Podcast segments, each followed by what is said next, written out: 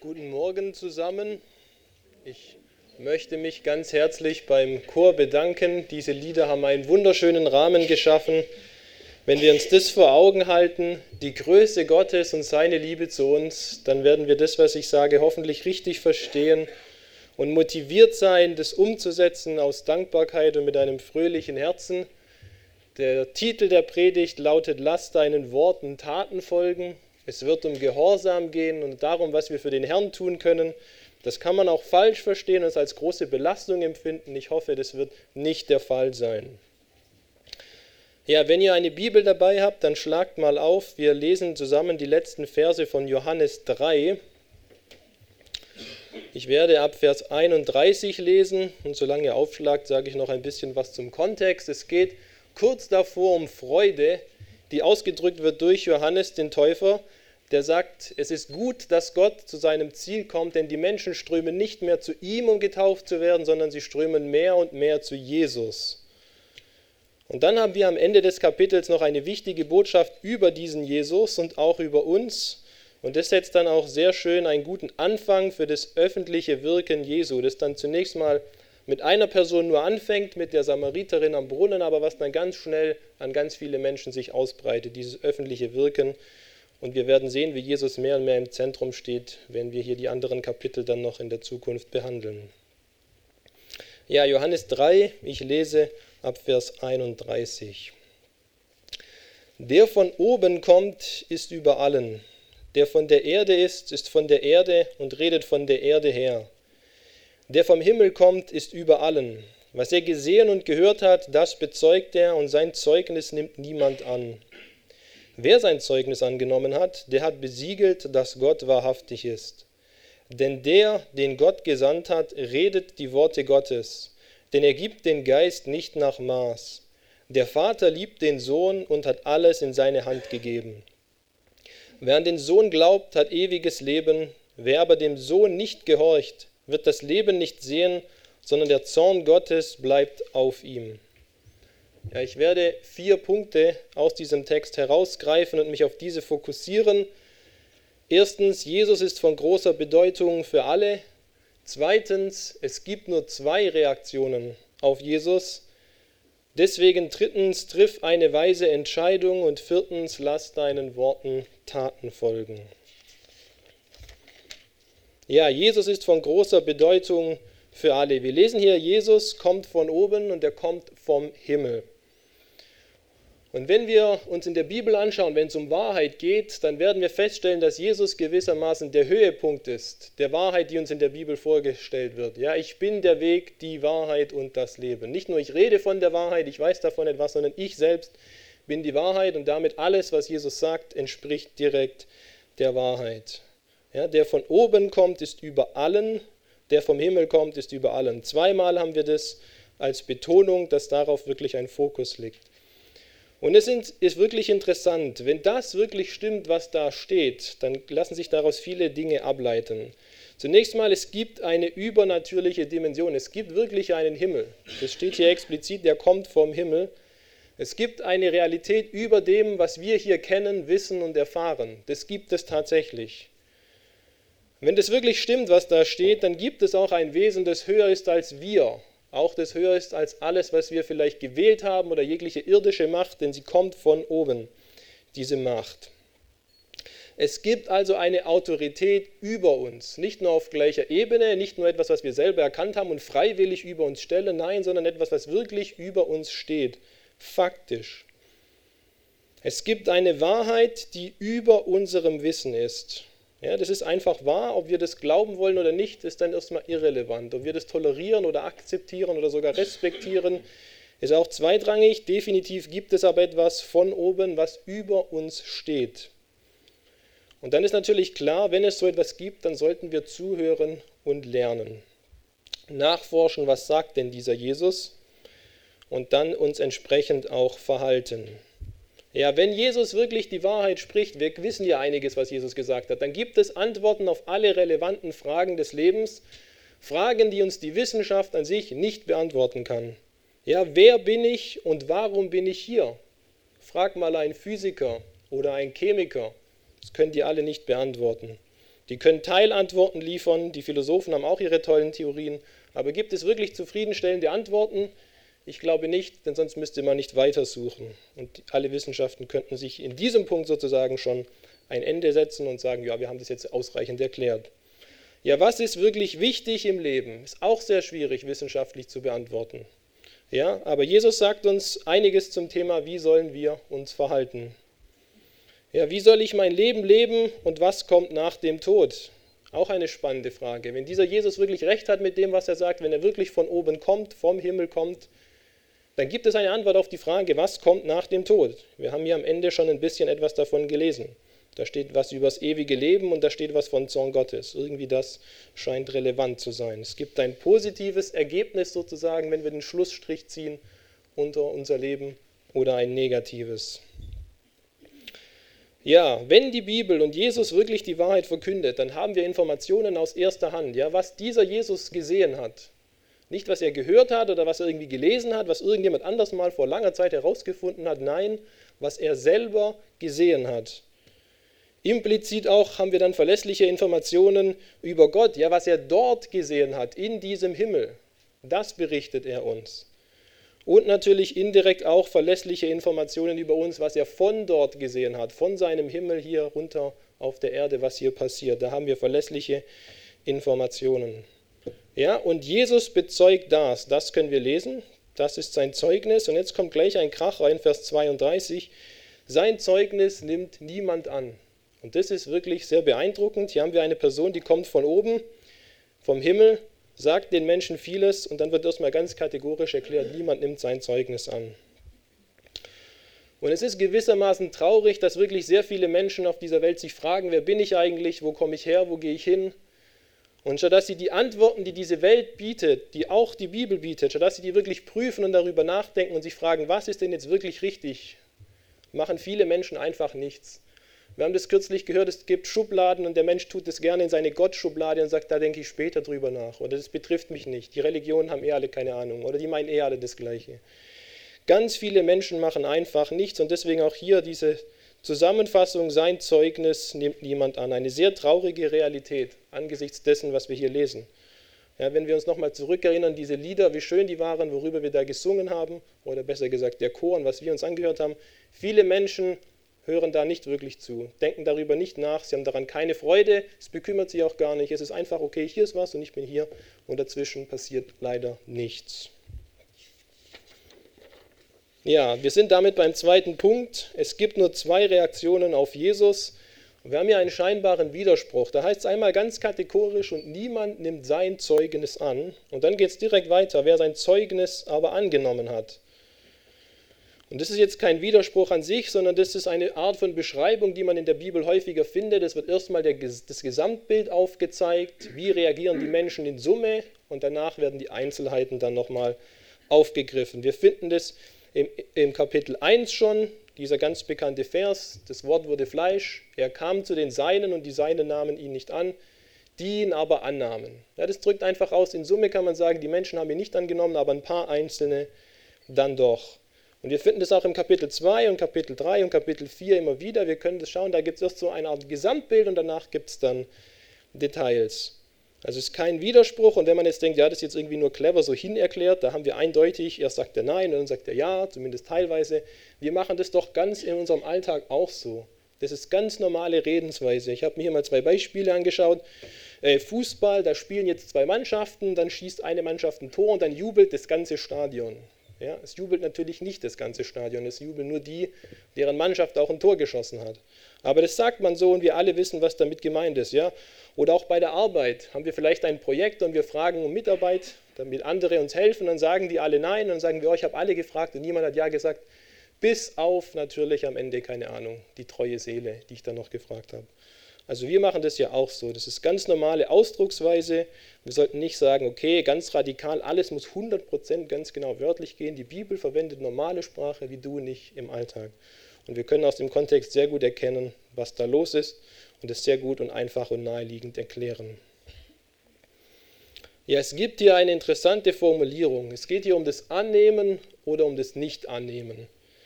Ja, wir lesen hier, sein Zeugnis nimmt niemand an, wer sein Zeugnis angenommen hat. Und da wird ein griechisches Wort verwendet, Das ist Lambano. Das heißt nehmen, und zwar wörtlich nehmen oder metaphorisch nehmen. Es kann aktiv oder passiv sein. Es kann objektiv sein, also ich nehme etwas von jemand, oder es kann subjektiv sein. Ich nehme etwas zu mir hin. Und wir haben im Deutschen das, den Vorteil, dass wir auch nehmen mit gewissen Silben modifizieren können und dann haben wir genau das gleiche nehmen. Das ist relevant, wie wir gleich sehen werden. Zum Beispiel aufnehmen. Man kann einen Gesprächsfaden aufnehmen oder man kann ihn nicht aufnehmen.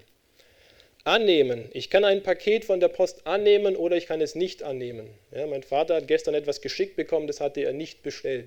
Ja, das hat man dann natürlich erst nach dem Aufpacken gemerkt, okay, jetzt kann man sagen, ich nehme das nicht an, ich schicke das zurück.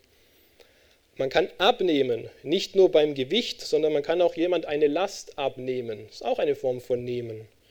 Ich kann etwas in Anspruch nehmen, zum Beispiel habe ich ein Recht auf Urlaub und ich kann auch etwas für etwas nehmen. Ja, zum Beispiel, ich nehme immer Butter zum Braten oder Öl zum Braten. Also ich nehme etwas für einen gewissen Zweck.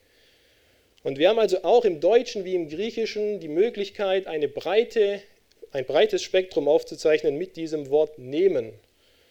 Er ist eine Art Mischung aus passivem Empfangen und aktivem Entgegennehmen. Und deswegen ist auch dieses Bild der Zeugnisübergabe hier super gewählt. Ein Zeugnis wird mir überreicht und dann nehme ich es an. Und dieses Annehmen ist sowohl passiv, jemand gibt es mir und ich nehme das eigentlich nur, es ist aber gewissermaßen auch aktiv. Denn wenn ich ein Zeugnis entgegennehme, dann stimme ich dem ja zu. Das heißt, es ist auch aktiv. Ich drücke damit etwas aus. Im Normalfall als Ausdruck meiner Zustimmung. Außer das Zeugnis enthält falsche Noten. Das kommt leider manchmal, zumindest bei mir in der Schule, dann vor. Wir haben also hier im Gesamtkontext etwas feierlich Offizielles.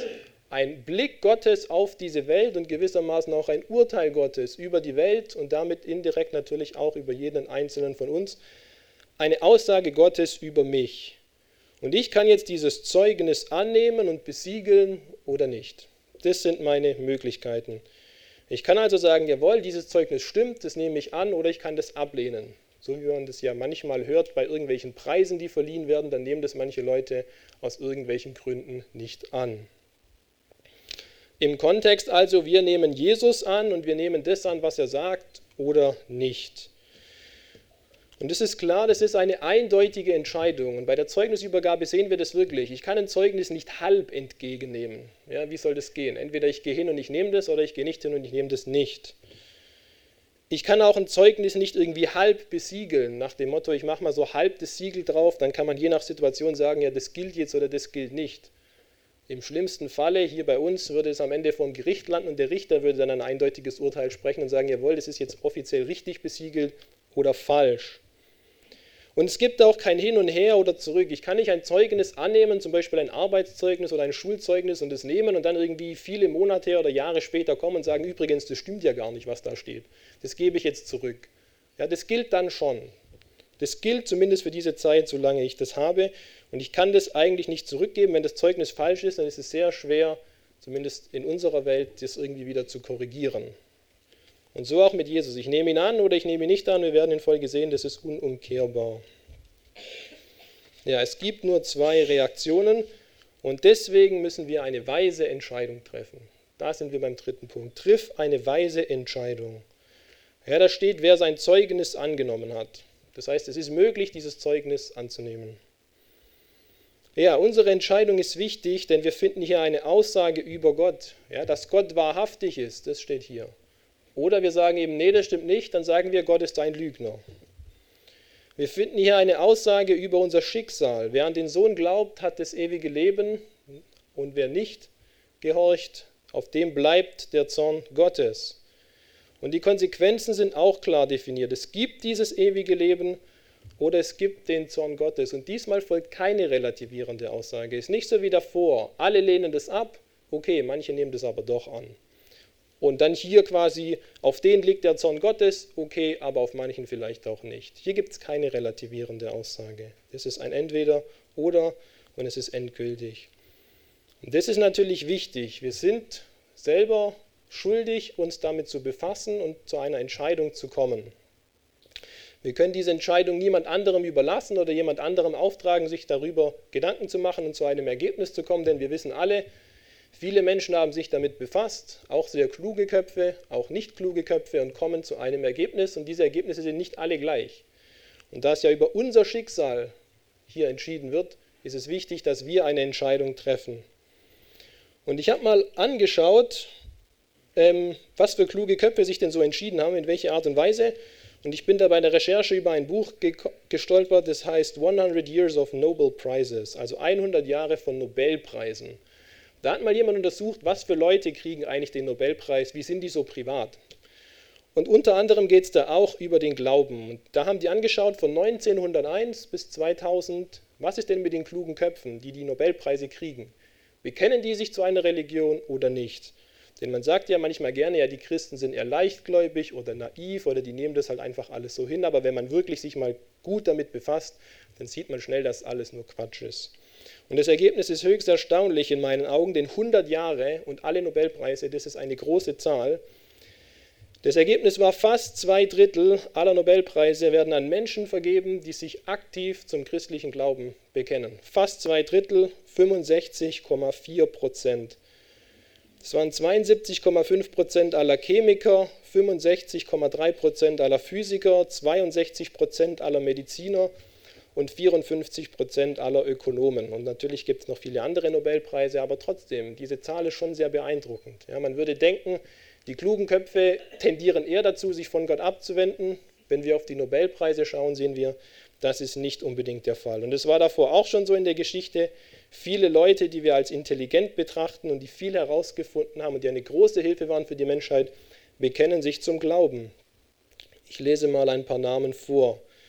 Das ist zum Beispiel Francis Bacon, Galileo Galilei, Blaise Pascal, Isaac Newton, Johannes Kepler, Gottfried Leibniz, Leonhard Euler, Alessandro Volta, Michael Faraday, Gregor Mendel, Lewis Carroll, Heinrich Hertz und Louis Pasteur. Aber natürlich ist nicht nur so, dass alle klugen Köpfe sich für das Evangelium entscheiden und sagen, jawohl, diesen Gott gibt es wirklich, an den glaube ich. Wie sich das dann auswirkt, ist ja dann mal dahingestellt und ob die das wirklich auch so meinen oder ob die das nur daher sagen. Aber es gibt andere, die sind nicht davon überzeugt. Das sind auch kluge Köpfe. Zum Beispiel Niels Bohr, Richard Dawkins, Albert Einstein, Sigmund Freud, Stephen Hawking, Peter Higgs, David Hilbert, Alfred Nobel, eben der vom Nobelpreis, Henri Poincaré und Carl Sagan. Also es gibt wirklich kluge Köpfe auf beiden Seiten und wir können nicht einfach sagen, ja, wir tun alle klugen Leute in einen Raum, lassen die beliebig lang nachdenken, dann kommen die zu einem Ergebnis und dem schließen wir uns einfach an. Ja? Denn die klügsten Köpfe kommen zu unterschiedlichen Ergebnissen. Und es ist ja auch so, wir machen uns doch zu vielem Gedanken und über vieles schmieden wir Pläne, damit wir am Ende ein gutes Ergebnis bekommen.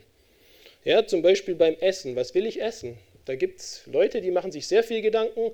Ich würde behaupten, jeder macht sich irgendwelche Gedanken. Spätestens, wenn zum Nachtisch wir kommen, sagt jeder, okay, Nachtisch geht immer. Warum? Damit hat man sich mal befasst und kam irgendwie zu diesem Ergebnis, das sei doch ganz gut. Ja, auch bei Beziehungen. Was klappt gut in meiner Beziehung? Was klappt nicht so gut? Woran könnte ich arbeiten? Und natürlich insbesondere, woran sollte der andere gefälligst mal arbeiten? Beim Job genauso. Was für eine Arbeit möchte ich machen? Wo möchte ich diese Arbeit machen? Was ist mir da wichtig? Möchte ich einen guten Chef? Möchte ich ein gutes Team? Da machen wir uns Gedanken, wie sieht es aus mit der Anfahrt? Ja, das ist jetzt hier im Kreis Sindelfingen vielleicht besonders relevant morgens.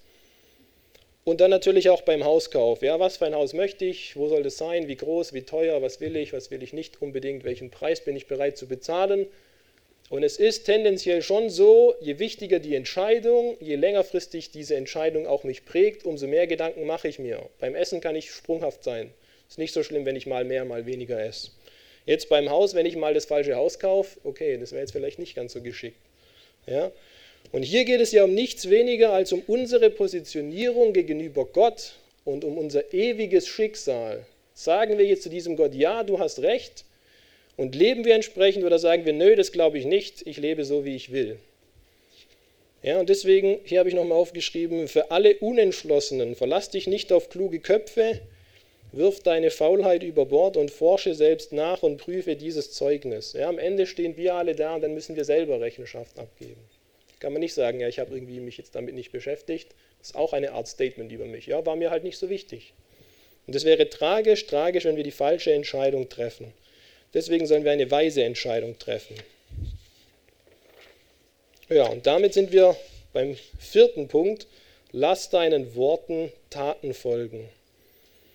Wir haben hier zwei Beschreibungen für dieses Annehmen. Woran zeigt sich das denn jetzt, ob ich dieses Zeugnis annehme? Da lesen wir im Vers 36, wer an den Sohn glaubt, hat ewiges Leben, wer aber dem Sohn nicht gehorcht, wird das Leben nicht sehen, sondern der Zorn Gottes bleibt auf ihm. Ich habe das schon mal in einer Predigt verwendet, ich weiß nicht mehr genau, ob es die letzte war oder eine davor.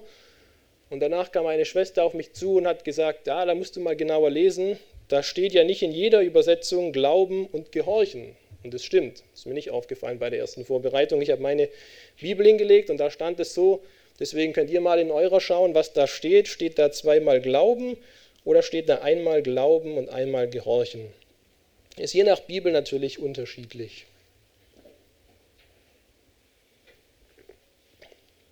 Gut, was machen wir also? Wir müssen mal schauen, was sagt denn das Griechische da?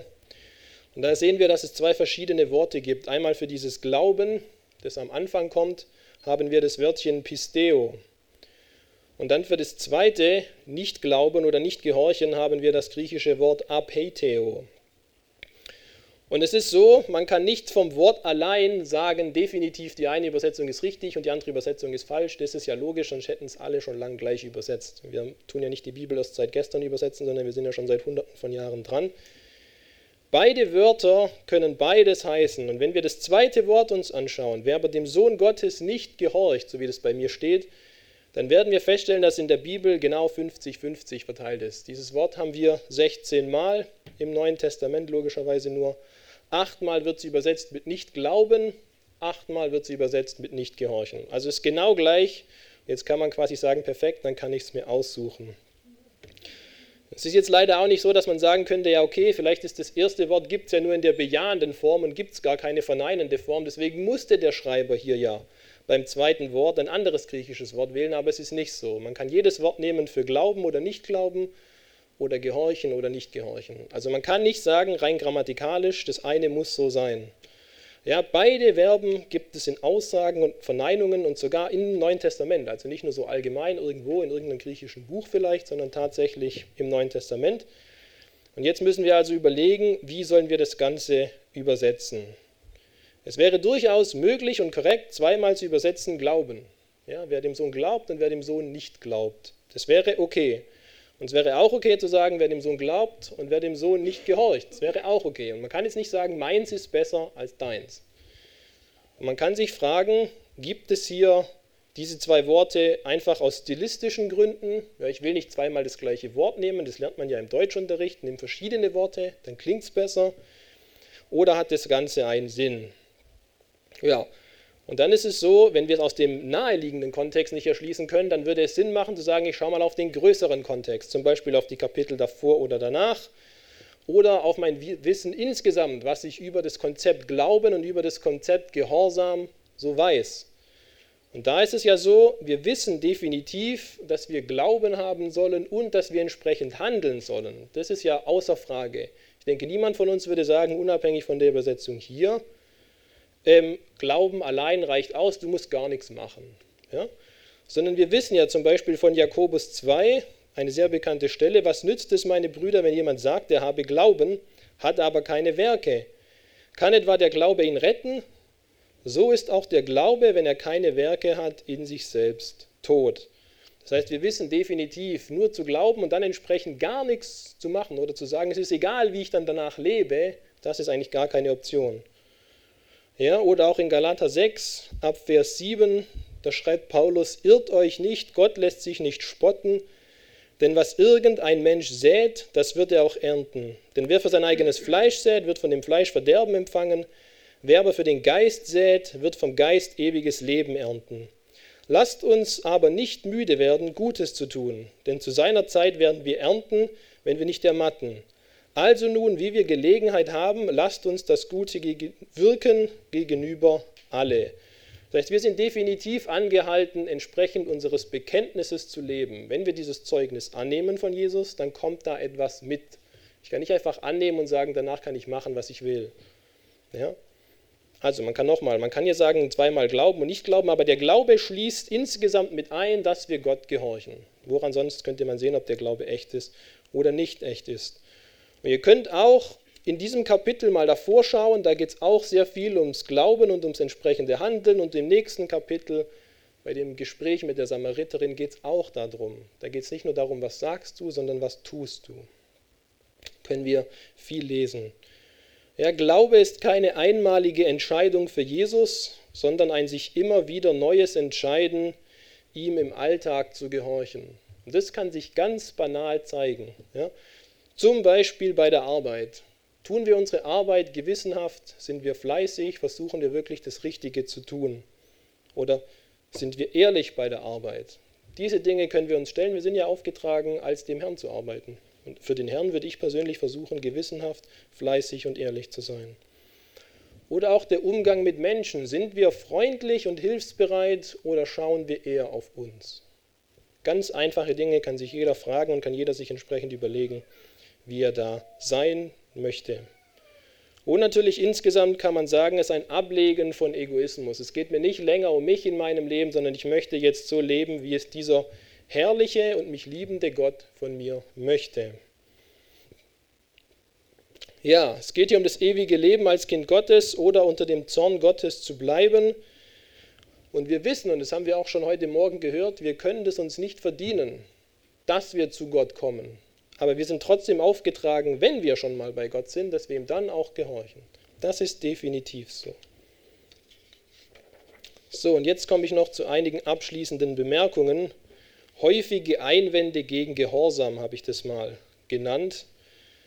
Es ist ja so, manche Leute sind gern gehorsam, manche Leute sind nicht so gern gehorsam. Es kommt auch immer drauf an. Bei manchen Dingen bin ich auch gern gehorsam, aber bei anderen Dingen, da stinkt es mir wirklich nicht. Ich denke, ich habe darauf keine Lust.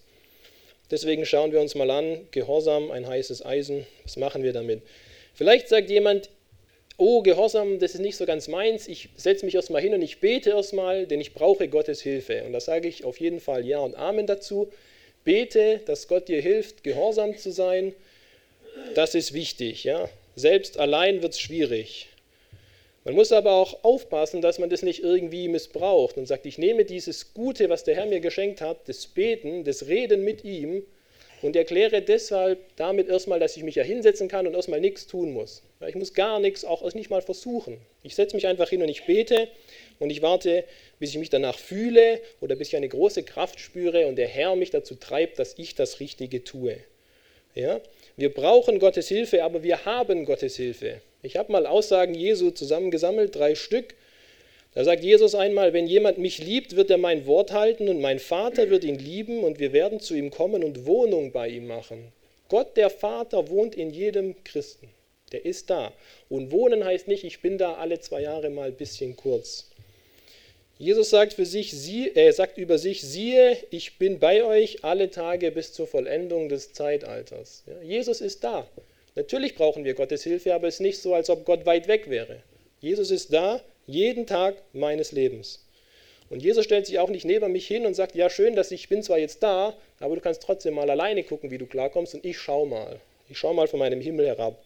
Das ist nicht das Bild, was wir im Neuen Testament finden. Auch zum Beispiel im Kapitel 4 mit der Samariterin.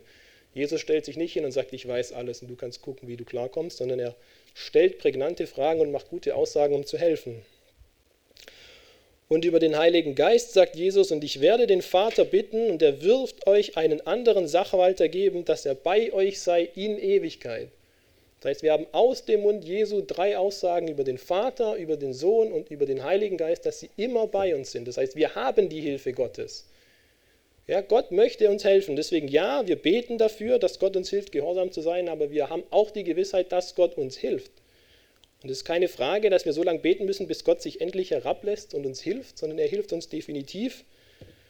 Ich habe hier aufgeschrieben, Gott greift uns definitiv unter die Arme mit allem, was er hat und sagt, und jetzt leg los. Ja? Wie heißt es in der Bibel?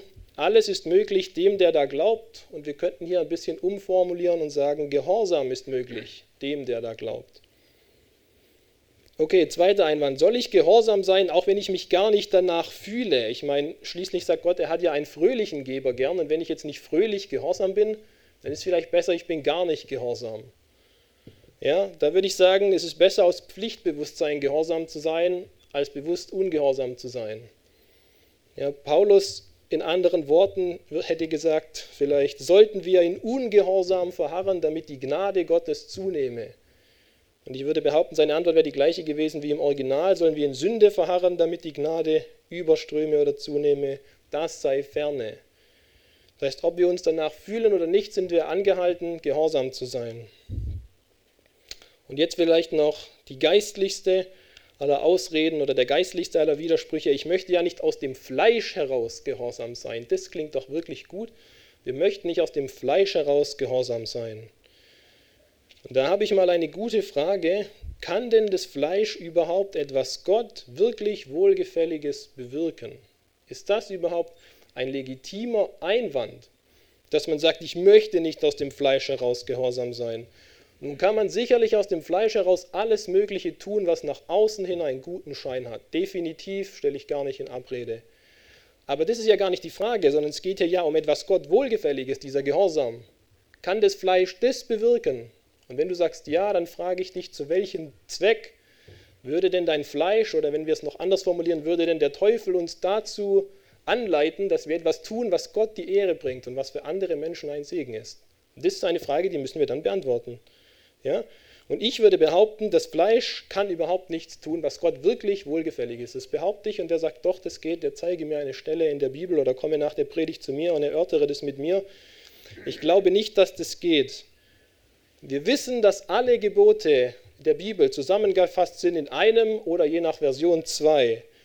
Du sollst den Herrn, deinen Gott, lieben mit deinem ganzen Herzen und mit deiner ganzen Seele und mit deinem ganzen Verstand und deinen Mitmenschen wie dich selbst. An diesem hängt das gesamte Gesetz. Und jetzt beantworte mir die Frage, wenn du sagst, aus dem Fleisch heraus kann ich gehorsam sein, wie willst du aus dem Fleisch heraus den Herrn, deinen Gott, lieben mit deinem ganzen Herzen, mit deiner ganzen Seele und mit deinem ganzen Verstand? Und ich sage, echten Gehorsam kann das Fleisch nicht liefern. Das geht nicht. Aber wir können echten Gehorsam mit Gottes Hilfe leisten. Das können wir sehr wohl. Wir können das nicht perfekt, wir können das nicht immer, aber wir können tatsächlich echten Gehorsam können wir leisten. Wir können ihn zumindest lernen und es immer besser machen, dass wir immer mal wieder gehorsam sind, dass wir wieder und wieder gehorsam sind und dass wir anhaltend gehorsam sind, mehr und mehr. Das können wir definitiv lernen. Wir schlagen mal eine andere Stelle auf im Römerbrief. Römerbrief Kapitel 6, da wird es ganz drastisch von Paulus formuliert. Man traut sich fast gar nicht, das vorzulesen, weil man denkt, man wird direkt als einer verschrien, der die Werksgerechtigkeit predigt.